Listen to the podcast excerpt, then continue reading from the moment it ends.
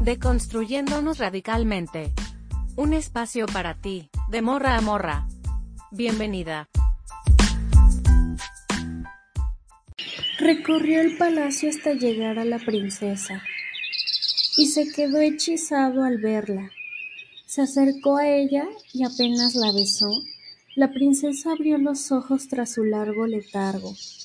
Con ella fueron despertando también poco a poco todas las personas del palacio y también los animales y el reino recuperó su esplendor y alegría. En aquel ambiente de amor tuvo lugar la boda entre el príncipe y la princesa. Tuvieron muchos hijos y estos fueron felices para siempre.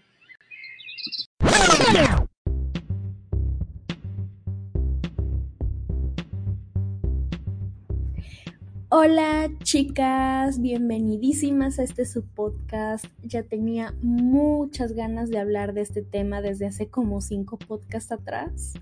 Y como habrán leído en el título, nos va a tocar hablar de algo muy complejo, muy difícil de aceptar para algunas. Ahora que es el mes de la diversidad de lo LGBT Quiero empezar a hacer este tipo de segmentos a lo largo del mes por la temática y sí, será desde una perspectiva radical a modo de crítica para poder ir entendiendo ciertos conceptos de la rama. Y si es la primera vez que me escuchas, bienvenida hermana. Espero que este podcast pueda ayudar a todas en su deconstrucción, información o simplemente para echar la chisma un rato, ¿no? Pero la verdad es que sí recomendaría antes que nada que escuchen mis podcasts anteriores sobre el mito de la libre elección y el del amor romántico para estar más adentrada en el tema y no sientas que estoy hablando en chino. y las que me escuchan desde hace tiempo conocen que estos episodios son segmentos en los que vamos poco a poco desmenuzando la información y que no sea todo de golpe. Pero antes que nada quiero mandarle saludos a Dayana, que se ha vuelto seguidora estrella de mis podcasts. saludos a Jessie, te amo. Y a Saraí, que sé que siempre me escucha. Muchas gracias, chicas. Y saben que pueden escucharme en Spotify, iBooks, Apple y ahora también en Anchor, si es que lo usan. Así que comencemos con el tema. Después de esta larga introducción, vamos con el polémico punto que causa debates y peleas arduas entre feministas. ¿Qué es la heterosexualidad?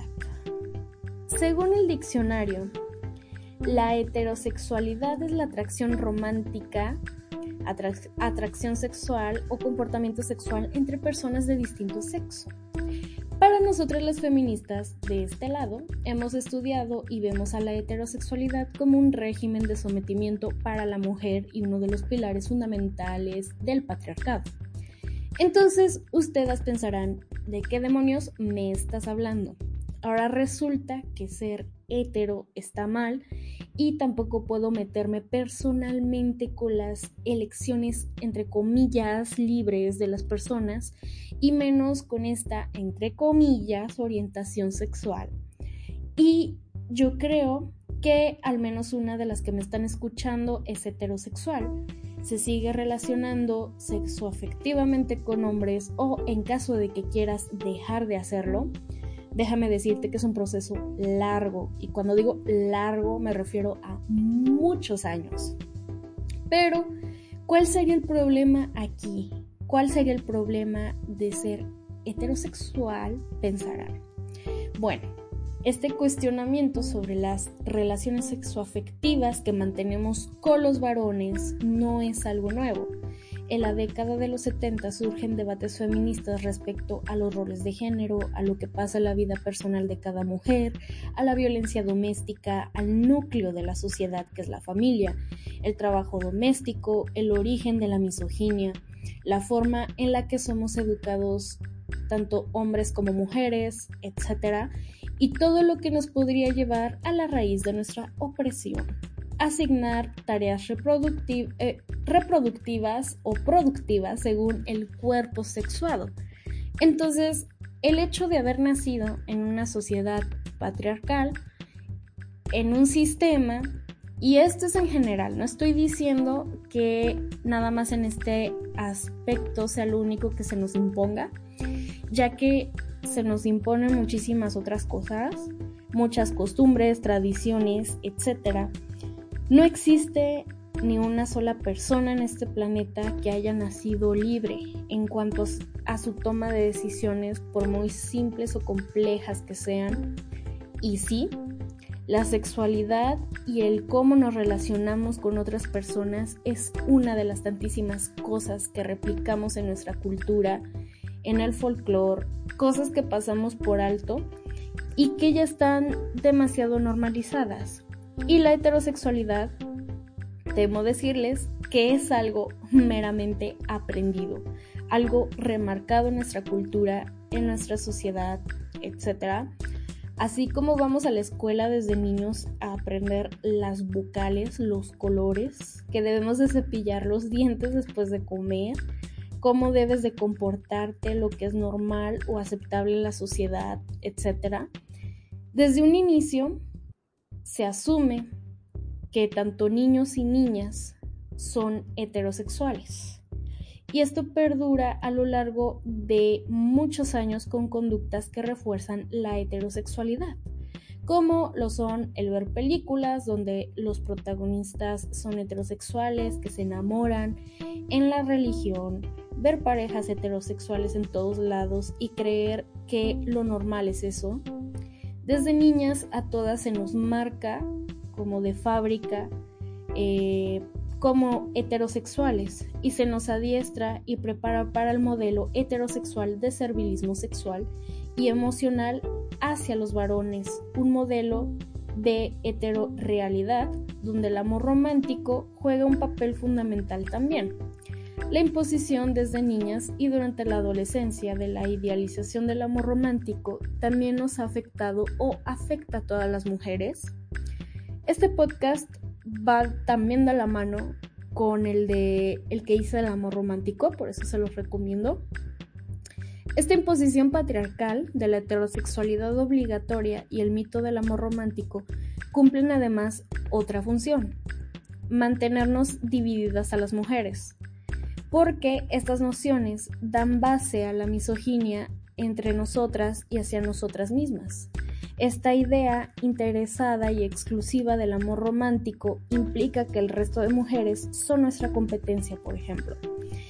Y algo interesante que aclarar eh, es que si la heterosexualidad no estuviera tan implementada en nuestra sociedad, simplemente no existiría esta necesidad de tener que aclarar que eres lesbiana u homosexual eh, a tu familia, por ejemplo.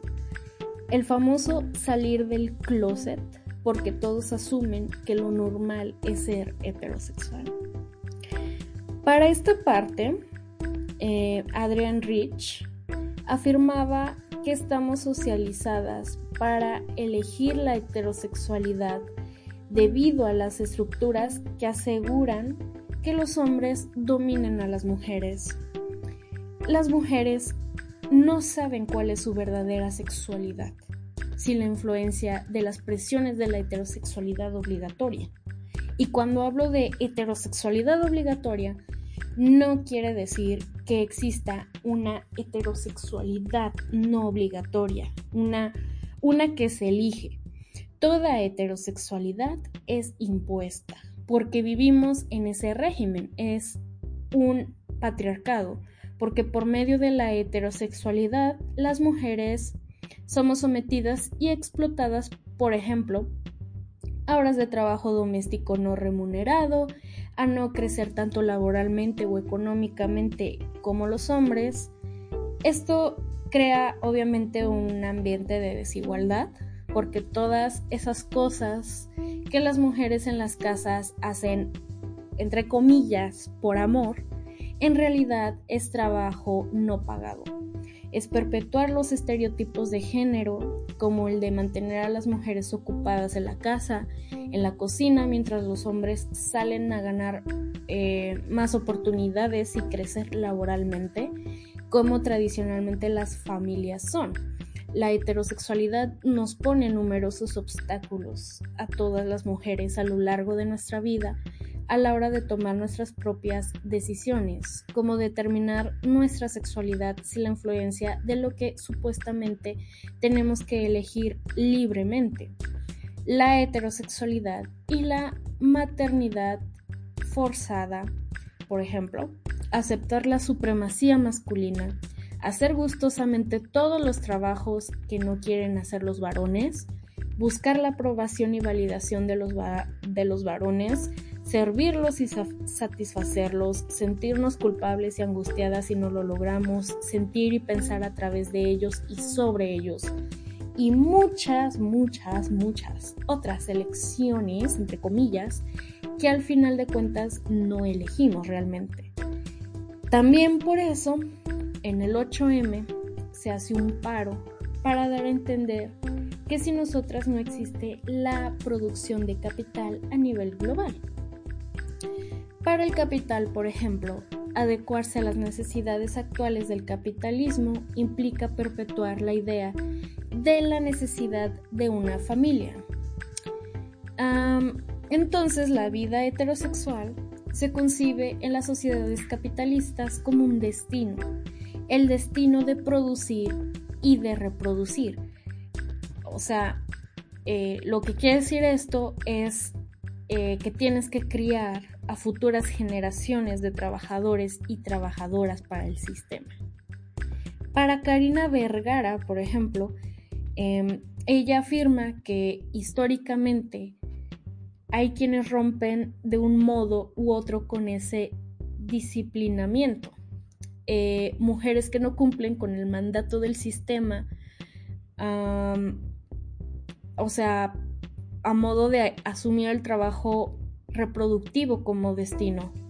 Mujeres que han desafiado los mandatos de género, que utilizan pantalones. O sea, sé que esto suena como muy ridículo, pero en verdad, o sea, hay, como pequeñas cositas eh, que, que son como rebeldías hacia el sistema asisten a las universidades, se niegan a la maternidad, desafíos que obedecen a su contexto y momento histórico y en muchas ocasiones son sancionadas socialmente por ello, verbal, económica o físicamente. Una mujer soltera, esta, eh, esta Karina eh, dice que una mujer soltera es socialmente un mensaje de eterna espera lo mejor que se le puede desear es pronto aparecerá, ¿no? O sea, pronto aparecerá un hombre en su vida para que se case. La sanción social y el murmullo a la que se quedó soltera. Esa ridiculización, lástima, vacío, eh, la tristeza real o imaginaria de la solterona. Eh, no rompen la regla, sino que la reafirman. Más allá de negarse a hacerlo dictaminado socialmente, se trata de rebeldías individuales. La soltera, la insurrecta, la indomable, la sola.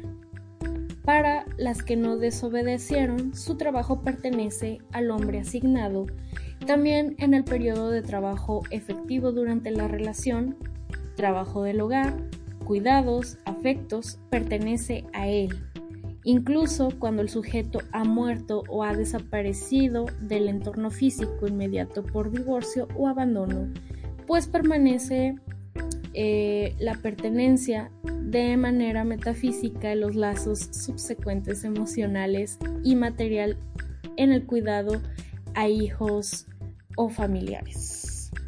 Em, todo esto me parece como bastante interesante. Nada más les puse como un pedacito de lo que ella ha escrito.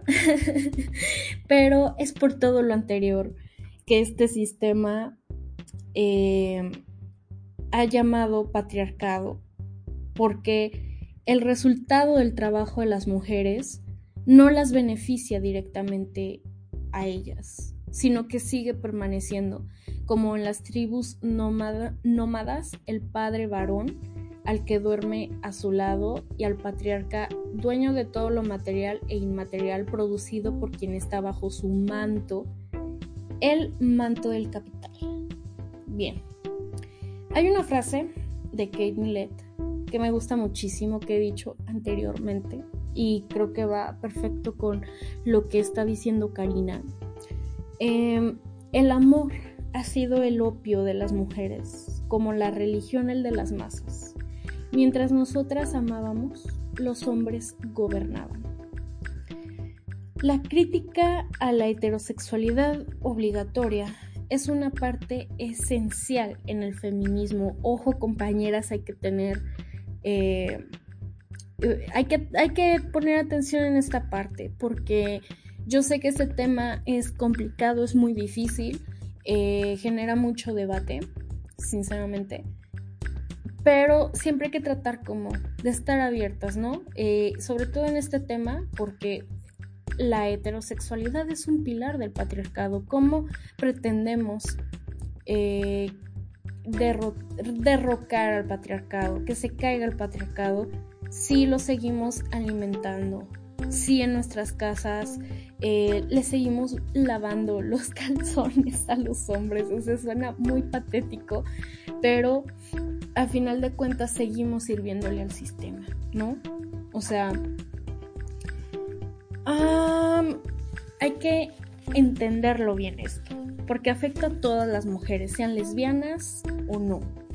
Adrienne Rich escribió en 1980 su artículo Heterosexualidad obligatoria y existencia lesbiana, el cual lo recomiendo ampliamente Siempre lo ando recomendando por ahí, tanto para las mujeres heterosexuales o bisexuales como para las mujeres lesbianas. La crítica a la heterosexualidad obligatoria no trata de si la heterosexualidad es innata o no, ni propone una lesbiandad obligatoria.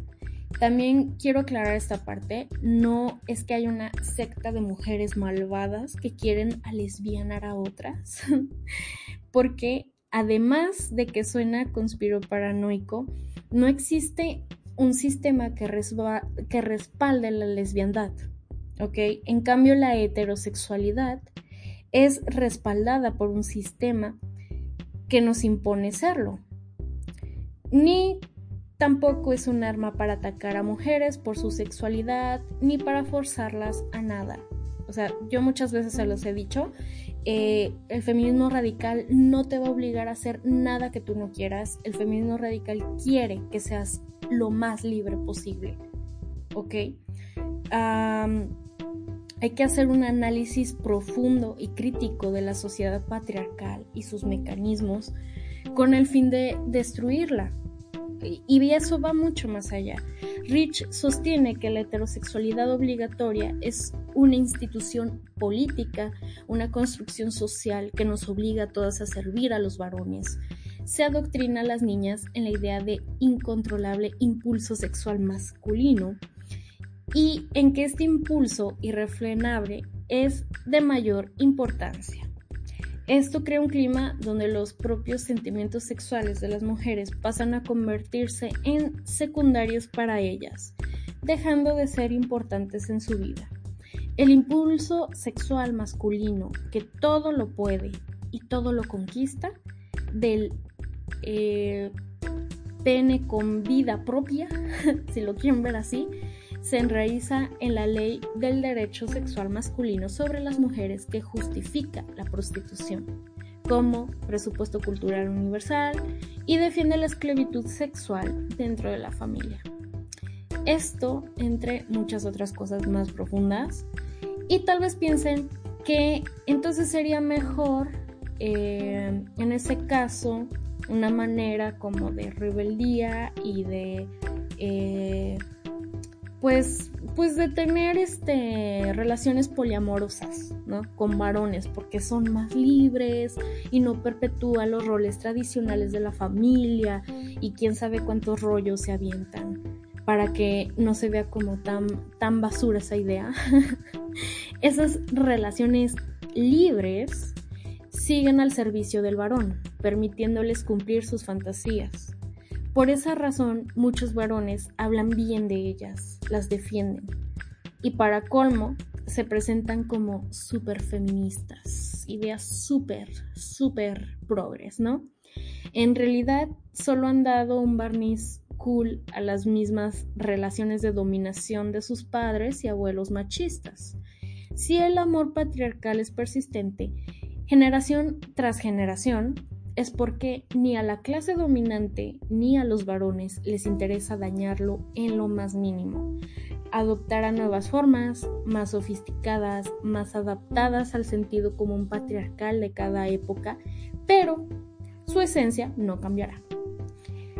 Y tampoco creo que los varones se cuestionen verdaderamente la heterosexualidad obligatoria. Eh, a modo de comentario, es esto ya es algo personal. Los hombres heterosexuales que he conocido a lo largo de mi vida, les he preguntado el por qué les gustan las mujeres. Y ellos jamás me han podido responder esto.